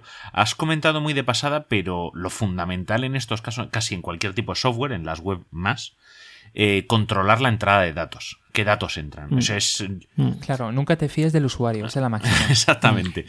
Pues mira, acabo de abrirlo de el, el Top 10 eh, Project de OWASP de 2017, que es el último que hay publicado. El primero que aparece es inyección de código. Que sigue siendo Ya, el es que mismo. es El anterior. OWASP era- era de 2013. ¿eh? O sea, es una cosa que no lo están cambiando cada dos por tres. Luego tenemos eh, aut- eh, romper autenticaciones. Y el tercero es exposición de datos sensibles. O sea, esto no es que te hayan hackeado nada, es que eso, eso has dejado un archivo indexado ahí, ha pasado Google, ha barrido y, y te lo encuentras en una búsqueda. Sí. Sí, o Sí. los permisos del servidor no estaban bien, o has permitido que te hayan escalado las carpetas. Sí, sí. Una parte que es muy interesante, la parte esa de, de- de exposición de datos sensibles que decías, es que cuando eh, yo viendo algún artículo o, o ojeando algún libro de, pentesting, ¿no? Con, con software este de como Metasploit y, y Kali Linux, estas distribuciones Linux orientadas a, seguridad, y te das cuenta de cómo la gente que hace eso tiene unas herramientas muy fáciles de, operar para, para precisamente eso, el no solamente reventarte la web, sino que a veces las webs, la gente que administra la web o gestiona el contenido de la web se deja muchas cosas dentro de la web. Pensemos que eh, un, un servidor web muchas veces está, en muchos negocios está absolutamente fuera de cualquier perímetro de, de la empresa porque está subcontratado, lo lleva un hosting, es muy raro. Las empresas que tengan un servidor web, eso me recuerda hago paréntesis, acordaos con el tema ese de que vosotros el- eh, los papeles de Panamá. Correcto. ¿recordáis Además, eso fue Sí. por un plugin de WordPress, dijeron. Sí, eh, parece ser que sí, yo no, yo no sé. Yo no, tengo confirmación, esto es habladuría, ¿vale? Estamos aquí Ya, de pero- salseo. Pero implicaría que hay una, hay una configuración de, de la empresa en la que el servidor web estaba eh, alojado en los servidores de la, de, de la, de, la, de la empresa, ¿no? Como que la empresa gestionaba sus Sí. servidores y entre ellos habría un, un Apache, ¿no? Funcionando ahí. Con, con- conviviendo con el servidor de archivos o, el servidor, que de- tenían algún plugin de gestión de documentos para compartir, ¿sabes? Alguna especie de. eh, Sí, de- esto- de, cloud de interno montado ahí, se compartían archivos y claro, una vez que lo has subido al servidor para compartirlo, pues si, si te colas en el directorio de archivos, te descargas todo. Sí, sí. Claro, Lo que pasa sí, es que un tío que, el que problema trabaja... era ese. Sí, ya. Es que no, no, yo sé que salió una noticia, pero luego no profundicé en eso. Ya- ya- salió aquello de "Eh, es un plugin de WordPress el que, da con- que, que volvemos a lo mismo, ¿no? Como, como precisamente son ese tipo de, de, de plataformas las que son más sensibles. Lo que pasa Pero que vamos, le puedes echar la culpa a un plugin de WordPress o, o lo que estáis comentando y lo que nos encontramos muchas veces. Es que tú simplemente haces, que esto lo hago yo algunas veces simplemente por entretenerme, eh, y buscas ciertas cosas en Internet y te salen carpetas públicas en servidores de sitios que no deberían de estar públicas. Mm, Y usuarios Claro. Y eso es culpa de WordPress o es culpa No, del no, no, ahí- ahí programador voy o es yo. culpa... Ah, o sea, Ahí voy yo. Ahí voy yo, que es la parte esa de, imagínate que es un, un comercial que está subiendo, eh, que le han pasado los datos de la web y el comercial entra en la web al panel de control. ¿m? O sea, en un momento determinado, mm, el factor humano es fundamental en toda esa ecuación. Entonces, eh, yo mm, también reconozco que sí que veo más. eh, mm, en los últimos meses, o por lo menos el último año, he visto que sí que la gente se toma más en serio el tema de las contraseñas. Ya sé que es una cosa minoritaria, que todo el mundo. eh, pero sí que veo que el mundo contraseña, últimamente me está pasando contraseñas y digo, uy, ya me están pasando contraseñas con generadores de contraseña, Hmm. ya, ya me están pasando cosas que dices, uy, esto ya no es lo que me pasaban antes. Veo algo sí que puede estar empezando a cambiar, eh, sobre todo por el tema ese de que suena, suena el río y la gente no se quiere mojar. Sí, o los VPN, que antes era de cuatro frikis y ahora um, también por culpa de Netflix, ¿no? En el momento que no se podía uno conectar desde España, Sí. eh, ahora es mucho más extendido. De todas formas, lo de los VPN, también- lo de los VPN tiene porque la gente está utilizando VPNs para eso, ¿no? Para salir por otro sitio, eh, pero claro, a través de dónde te conectas. ¿Te fías de ese proveedor del servicio? No sé si me explico. Ya. O te lo montas tú. O te lo montas tú. Yo tengo aquí una Raspberry esperando para instalármelo, que ya la tenía instalada, lo que pasa es que me mudé y no lo he vuelto a montar.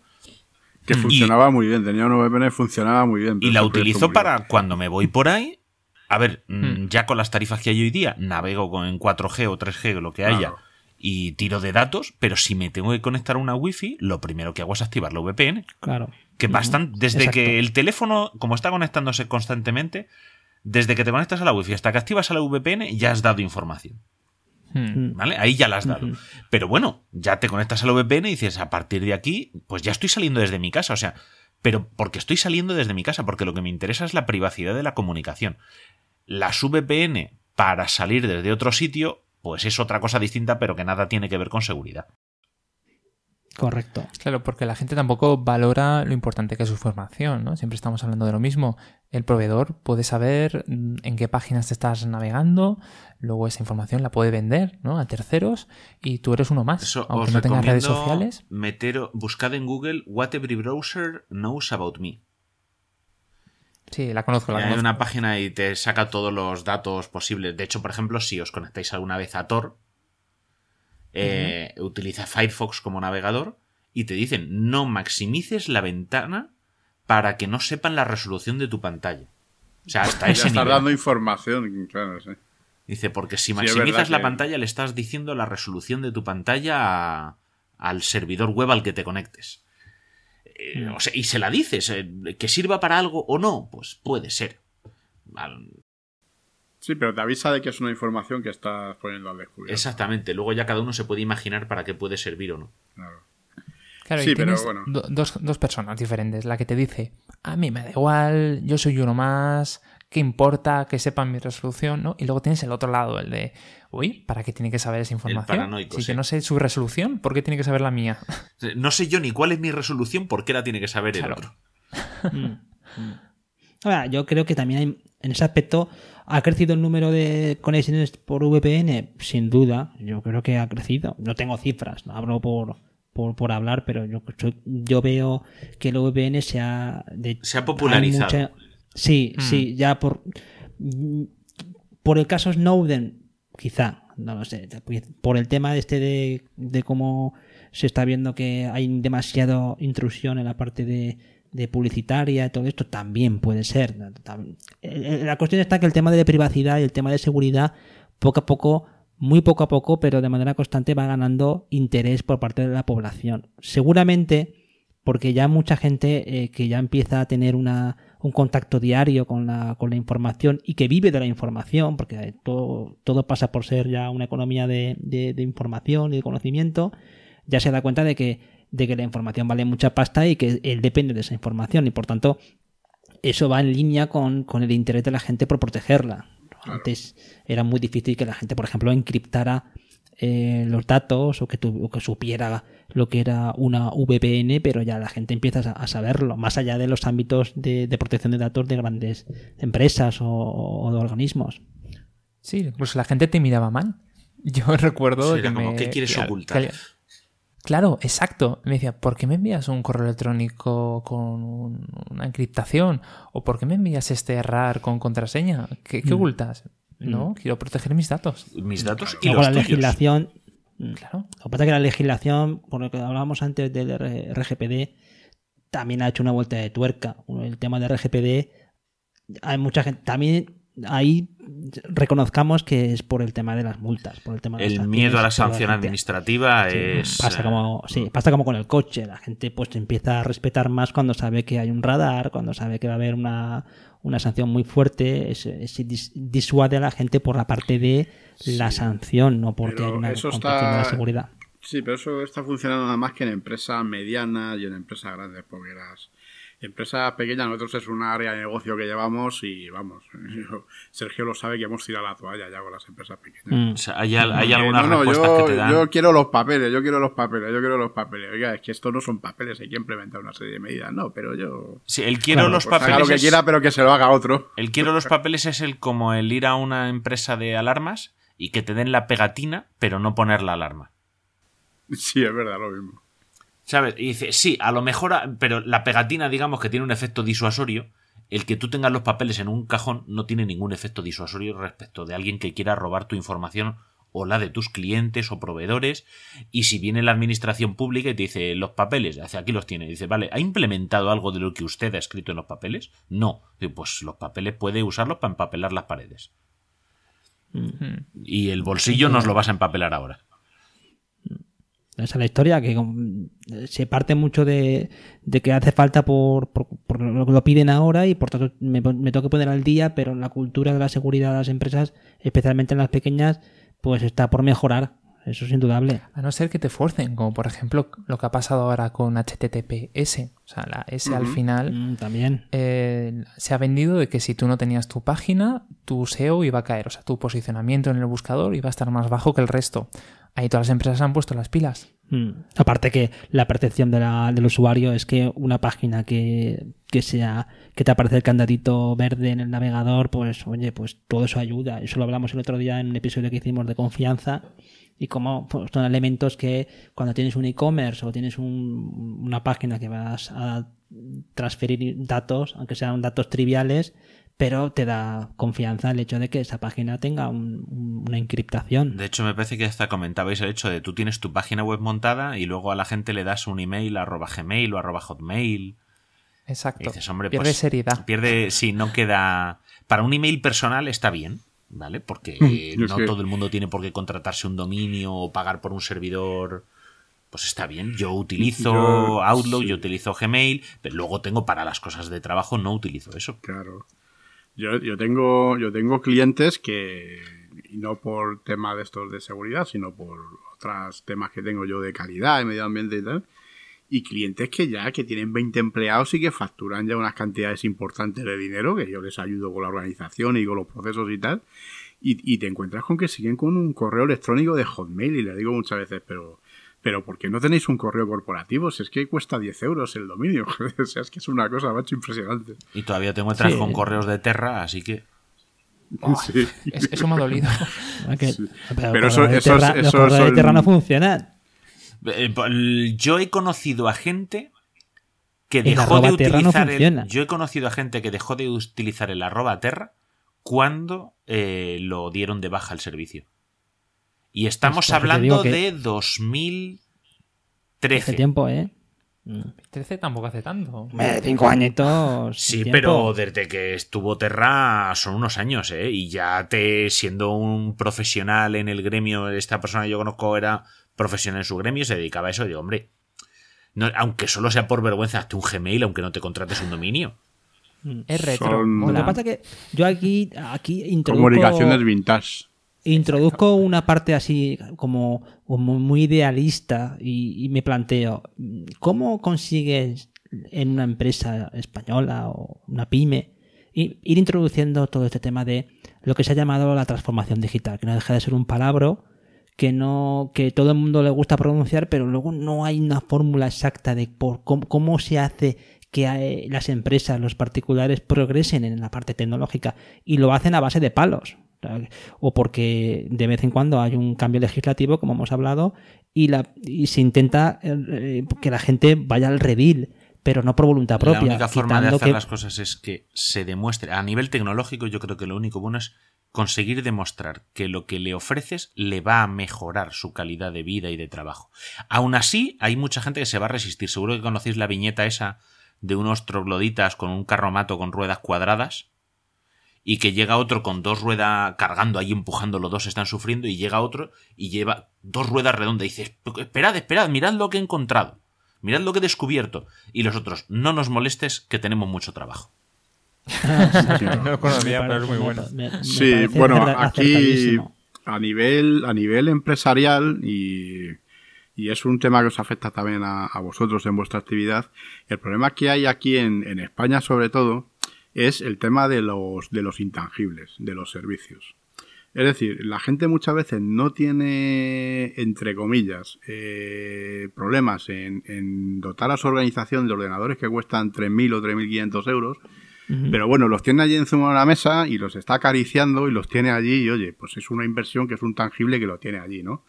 Pero lo que son, por ejemplo, eh, pues eso, servicios de seguridad, servicios de calidad, servicios de lo que sea, es algo que se están gastando el dinero y es como que es etéreo, como que les cuesta que lo van a ver o lo van a recibir el feedback en seis meses, en un año, va a tener un retorno, pero que es una cosa que no están viendo ahí físicamente. Entonces esto es lo que pasa muchas veces. Y, voy a, a una pregunta que os quería hacer yo a vosotros también en este sentido, porque bueno, en el tema de las páginas web, porque yo me lo encuentro también muchas veces habitualmente, funciona ampliamente el tema del cuñadismo. El tema del cuñadismo. ¿Qué contesta tú Sí. o yo? No, pero aclárame el tema del cuñadismo. El tema del cuñadismo es que tú, a ti te llaman de una empresa para hacer una página web, ¿vale? O un proyecto, tú presentas el proyecto, presentas un presupuesto, lo expones y te... Bueno, es que realmente esto lo hace mi cuñado por 200 euros. Pues que la haga su cuñado. Hombre, Que haga su Eh, cuñado, ¿no? que no me haga perder el No, tiempo. Exactamente, o sea, es que eso no tiene... ¿Cómo vas a competir con el cuñado? No, pero por eso digo, pero la... No la- pudo la- marichalar, la- no pudo marichalar, voy a poder yo. Claro, la pregunta va porque quieren el servicio que tú le estás ofreciendo, pero al precio de su cuñado. Esa, a ver, esa, esa es la historia de- de- de- de- del tema de ese de, de la bueno, de la competencia esta que no es competencia, que simplemente es la percepción que tiene cualquier español de que eso lo hago yo. Entonces, es una es. cuestión es una cuestión que pasa en muchos sectores, eh, pero hay que convivir con ella. Tampoco podemos ser tan exquisitos. O sea, creo que mm, debe- debemos de justificar nuestro trabajo de otra forma, porque eh, yo, mm, a ver, no, yo hablo por mí, ¿eh? no, no hablo por Andros, pero eh, hay mucho trabajo web por ahí que efectivamente el cuñado haría mejor. Y lo digo, y lo digo sin ningún tapujo, y es verdad, en muchos cuñados. El otro día eh, hablaba con una chica que tiene que su marido tiene una joyería, hizo una página web, me la enseñó.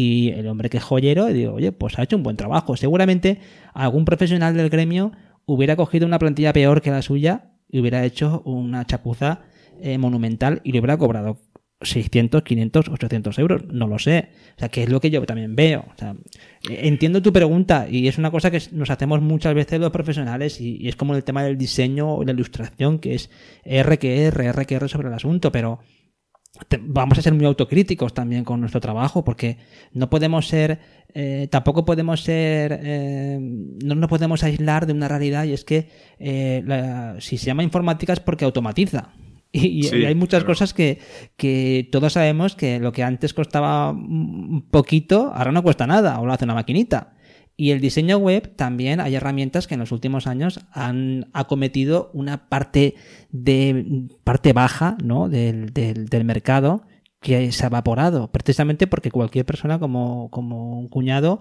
lo puede hacer. Quizá no sea la página web de sus sueños, pero es que la parte baja del mercado o la parte baja intermedia eh, ya no es un mercado para el diseño web. Hace mucho tiempo que dejó de ser un mercado. Entonces esa parte eh, entiendo la pregunta y, y yo la he sufrido como la sufriría cualquier persona que se dedica a cualquier profesión en España, pero, pero también seamos un poco autocríticos en la parte esa de, oye, es que el mercado de, la página web del señor Manolo, de la carnicería, Man- se, ha- se ha evaporado, señores, no existe. Bueno, no eso es, claro, eso, pero eso entronca con lo que decíais al principio, claro, depende del alcance, depende de para lo que quieras la página web. Correcto. Es Mira, decir, también, que- que debe depende también del una- cliente. Eh, es. Tienes dos rangos principales, bueno, hablo por mí, yo también, de clientes. Tienes los muy peseteros, los que quieren que se lo hagas al precio del cuñado o incluso más bajo, y siempre van a estar ahí exprimiendo cada euro para conseguir una página mucho mejor, ¿no? Exprimiendo tu experiencia, tu tiempo. Y luego vas a tener eh, gente que tú le vas a dar un presupuesto más alto y va a valorar ese trabajo. Y te va a estar contigo codo a codo ayudándote cuando te falte cualquier cosa. Me refiero de material, de feedback, de algún apoyo gráfico. Hay gente que cuando ve un logo piensa, esto lo hago yo con Photoshop, me lo descargo, lo pirateo, hago cuatro rayas y tengo un logo. Y hay gente que sabe lo importante que es dentro de una empresa y contrata a un profesional, sabe que le va a costar 800, 1000 euros, 2000 euros un logo y sabe que se va a hacer un trabajo muy duro. Entonces, tenemos la- las dos Españas. Mm. Pero también te, te- seamos también muy serios en la parte de hay que saber muy bien dónde estás pisando. Estamos pisando, actualmente pisamos en una economía muy, muy competitiva. Eh, somos muchos en el sector. O sea, no, ya no es como hace 10, 15 años que había, que la gente pues no, no daba abasto. O sea, en España eh, quizá nos estamos peleando que es inevitable por, por proyectos de baja estofa, con, dicho con mucho cariño, ¿eh? Sí, de sí, baja sí. estofa, de, de carne de cañón. De- entonces, esos proyectos tenemos que ser eh, como profesionales muy, muy honestos y decir, bueno, pues yo hago, eh, me he pasado unos años programando, haciendo mm, diseños e implementaciones de páginas web con, con Joomla, con, con- con WordPress con- o con Drupal y he aprendido a hacer eso, es mi oficio. Bueno, pues a partir de ahora, ¿por qué no aprendo a hacer una aplicación web para un proyecto 100% digital? ¿Por qué no hago un, un, un- e-commerce con- con- con- con herramientas más sofisticadas? ¿Por qué no subo la tabla como profesional? Porque seguramente lo que yo quiero decir es que el cuñadismo existe en la parte muy baja de, de la tabla, porque si te dedicas a eso, es- te vas a enfrentar a, y, y, vamos, seguro que te enfrentas a un, nunca vas a ganar, es imposible. Y tú te crees que el cliente que te discute eso va a preocuparse luego de la seguridad, del mantenimiento, No, del crecimiento está- del negocio. Ese, es, que ese claro. es que ese tío no te interesa como cliente, o sea, de- que desaparezca de tu agenda, porque porque te va a hacer más daño que otra cosa. Y gran parte del problema de, de los profesionales de la informática o del diseño es que nos hemos expuesto durante mucho tiempo a gente tóxica. Y ha, muerto mucho buen profesional porque hay mucha gente tóxica por ahí. Y aunque, aunque reconozca que yo reconozco que la economía muchas veces no da para más. eh, Cuidado, también eh, no seamos los exquisitos porque eh, el mundo empresarial lo está pasando mal y cuando vienen los, los malos tiempos hay que estar a la altura. Bueno, chicos.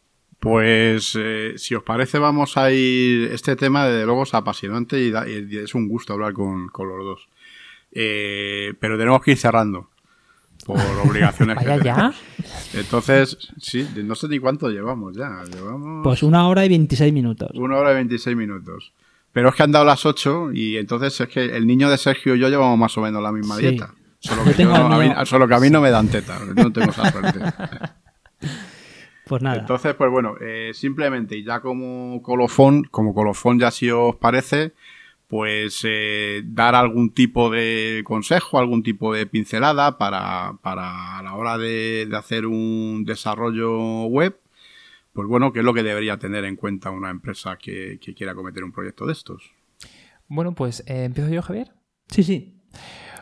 Mm, una em- Mira, voy a responder a dos personas, a la empresa y a la persona que se quiere iniciar en el, diseño web o, en el frontend. A la empresa le voy a decir que lo más importante de su negocio a nivel online va a ser cuánto va a durar su página web. ¿Cuántos años, ya no solo a nivel de diseño, sino de seguridad, de, de alcance, va a tener su página web? Cuanto más años dure, pues mejor será la inversión. Lo bonito y lo barato saldrá muy caro a la larga, por lo que cuidado. Sí. Y a la persona que se está iniciando en el mundo, mm, solo le digo que intenta que, que, que no se preocupe por las herramientas. Si es un buen profesional, las herramientas la acompañarán y podrá hacer cualquier tipo de proyecto. Es formarse y estar cada día con una constancia aprendiendo nuevas cosas, poquito a poquito, sin agobiarse. Sí, sí, desde luego. Bueno, Sí, pues son- si os parece, nos dais vuestras coordenadas para que las sepan. Bueno, nosotros ya os, ya, ya os tenemos localizados más o menos. Pero Sí. para que los oyentes os tengan localizados tanto a nivel de podcast, eh, página web, eh, profesionalmente, pues vuestras coordenadas. Bueno, Andros y tanto Andros como yo tenemos perfiles separados, no, no trabajamos juntos, hacemos un podcast juntos, pero Andros tiene su actividad profesional, yo tengo la mía. Entonces, yo tengo mi página web, es javierarcheni.com. eh, desde ahí se puede acceder a todos los perfiles de redes sociales y luego eh, ambos tenemos la, el podcast del que hemos hablado que es República Web que tiene también página web que es republicaweb.es esas son las dos coordenadas fundamentales y a partir de ahí pues están todo lo demás Y si queréis saber de mí, eh, yo me llamo Andrés Fenollosa. Podéis encontrarme en mi página web programadorwebvalencia.com. Podéis también asistir a mis clases en IDECREA, una, una escuela estupenda con grandísimos profesionales donde damos todo tipo de artes digitales, en la calle Centelles. Y mm, para cualquier otra cosa, pues estamos Mm. aquí y el podcast disponible. Lo que sí que me interesaría ahora añadir es que uh, yo que he hablado con algún profesional que también tiene eh, podcast y que hace cosas en pues también de este estilo, Entonces, lo que yo veo muy positivo es precisamente estas conexiones que podemos hacer la gente que somos profesionales y al mismo tiempo estamos comunicando cosas en Internet, Sí. de generar una, vamos a decirlo así, como una especie de networking o algo así de red, porque es muy positivo, eh, el- por lo que decía antes, primero tener contactos profesionales, que eso es fundamental. Y luego lo digo porque vosotros también os dedicáis a la seguridad, es bueno que, bueno, pues lo que decía yo antes. eh, Mira, yo desarrollo web, diseño web, que bastante tengo, porque eso es importante destacarlo. O sea, el, el diseño web, el desarrollo web va muy deprisa, todo el mundo eh, quiere tener una vida paralela aparte del trabajo, y por tanto es imposible llegar a todo. La parte esa de networking la veo fundamental. Y luego el hecho de que también estas cosas sirvan para, en, como una amiguita de pan, ir mm, publicando información que sirva para eh, eh, bueno, distribuir el evangelio de la tecnología y de, de la, bueno, de lo que es la, de la tecnología dedicada al mundo profesional, no solamente de ocio, que es por donde parece Sí. que la mayoría de la gente se toma la tecnología. Exactamente. Del uso responsable, ¿no? En definitiva. Sí, porque Y el tomárselo en serio. Yo decía antes, al sí, yo es que yo, yo al principio todo ese rollo que he contado antes al principio va dirigido a, eso precisamente, a es, vamos a, yo creo que el mundo del podcasting y lo he dicho muchas veces es un buen medio independiente para distribuir un contenido que de otra forma sería imposible conseguir o, o quitando YouTube, pero bueno, ya sabemos que YouTube está para lo que está y que, que es muy útil, pero el mundo del podcasting también tiene su parte de... Bueno, ahora ya estamos viendo un, ahora estamos viendo una tendencia que ya estaba pronosticada y es que los youtubers se están pasando al podcasting. Ah, sí, pues bueno. Hay algunos que están empezando, sí. El, el- el consumidor de YouTube que tiene 18 años, cuando tiene 25, tiene otra salida de obligaciones y lo que puede hacer es escuchar, ¿no?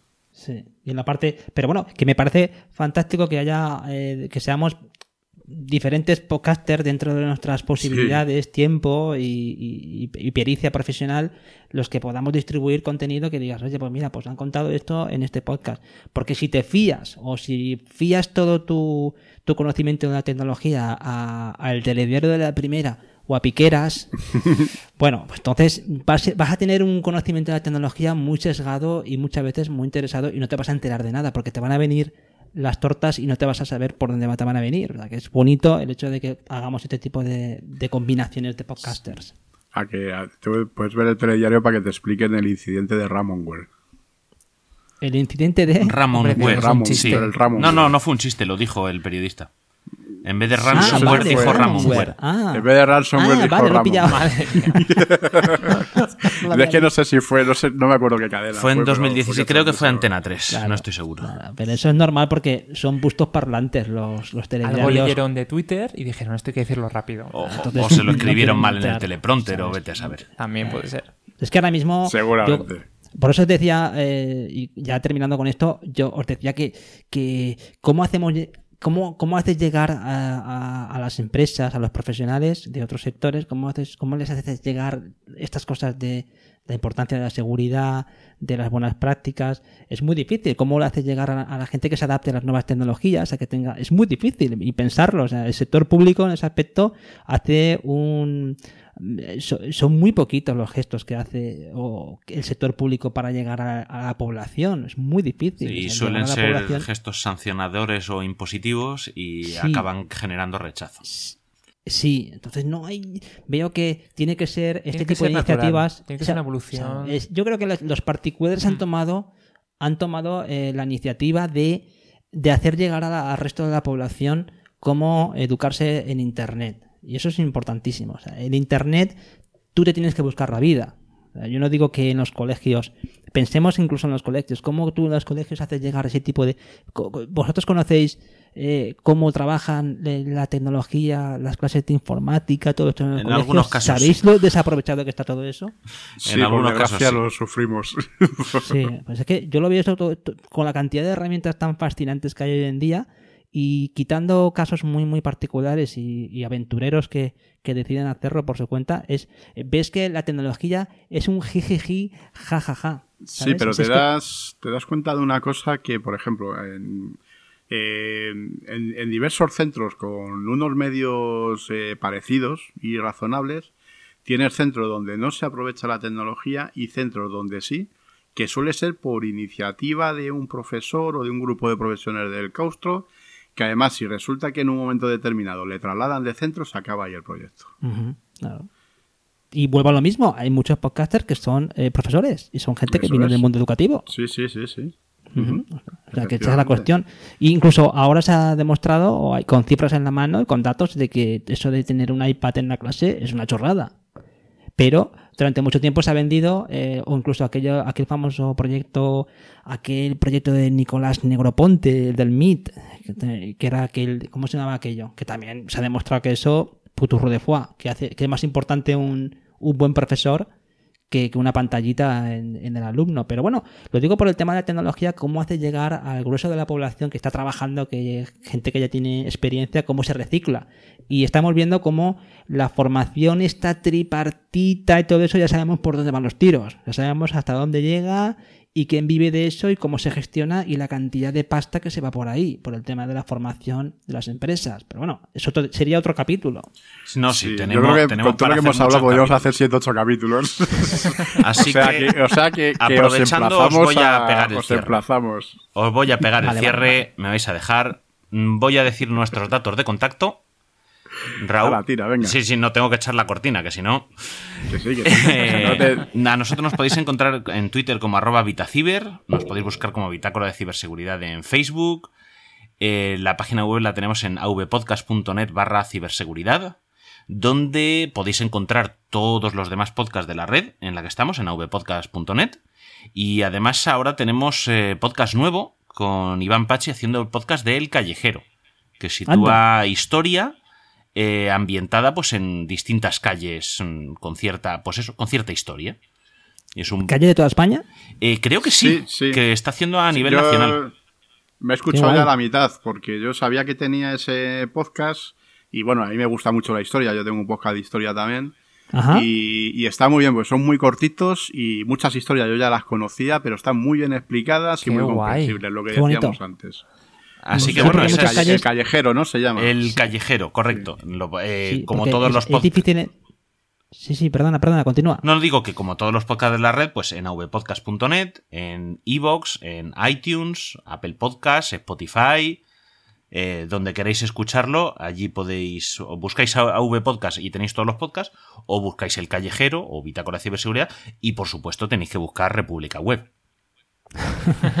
vale, que no se os olvide que para eso han venido. Hablar de su libro, que no nos hemos dejado. En las notas del programa dejaremos los enlaces de contacto, luego nos los mandáis y dejamos los enlaces a vuestras páginas, a vuestros perfiles de redes sociales que queréis compartir, a vuestros negocios, que también hay que compartirlos. Y no sé si me dejo algo más. No, Pues, no, Bueno, por nuestra más. Agradeceros mucho la oportunidad. todo Un placer y, y la verdad es que yo también, como soy fan de vosotros, como he dicho antes al principio, eh, es todo un placer.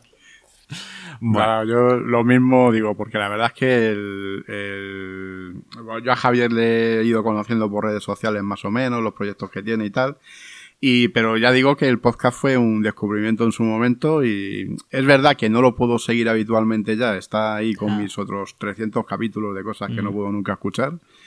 Y- pero bueno, está bastante bien y yo creo que para, para muchas cosas de actualidad y relacionadas con la tecnología es un podcast muy comprensible y que merece mucho la pena. Y por favor, publicar más, que os estamos esperando. Publicamos una vez al mes y, y hay meses que nos cuesta llegar. Y Pues eso no que nos ser. cuesta llegar. Sí, estamos además porque si como proyectos, me imagino que vosotros tenemos siempre 50 proyectos en la, en la, en la cabeza. Hmm. Lo que pasa que, claro, no- nos, nos puede el, el tiempo muchas veces. Es verdad. sí. Y las por, eso, circunstancias. Y las circunstancias. por eso es bueno Claro. abrirlo a el tema de colaboradores. Y Claro. nos- es bueno abrir a colaboradores porque te soluciona mucho esa papeleta. Sí, sí, no, nosotros llevamos ya una buena temporada con colaboraciones y. Está funcionando muy bien y creo que la gente lo está agradeciendo mucho y también sales un poco del corsé que tú mismo te marcas sin darte cuenta muchas veces. De todas formas, ahora, Raúl, y para dejarle a la audiencia aquí en lo alto, vamos a repetir en el episodio de enero, porque este es el episodio de diciembre, eh, la- el tradicional hacks del año pasado. Sí, Entonces haremos el hacks 2018 y pues haremos eh, el episodio, como hicimos los años anteriores, de las noticias así un poquito más relevantes de eh, cagadas de seguridad que ha habido durante el último año. Sí, e- este año tendremos que hacer una selección cuidadosa, porque si no vamos a estar hasta noche. Pues nada, chicos, un placer haber grabado con vosotros. Eh, espero que podamos repetir en el futuro. Y a la audiencia, yo, yo- yo hasta la próxima. emplazo a ello porque a mí me ha sabido a poco. Yo creo que podemos hablar de muchos Bueno, temas. pues vendréis vosotros al nuestro. Encantados. Necesitamos una oye. paella. Nosotros ya, yo no sé si puedo comer paella todavía. Ya me como yo las dos raciones. Sí, eso tú no tienes problema. Yo, yo ya me llevo el puré y el caldo. Pues nada, querida audiencia, hasta la próxima. Venga, hasta la próxima. Adiós. Hasta luego.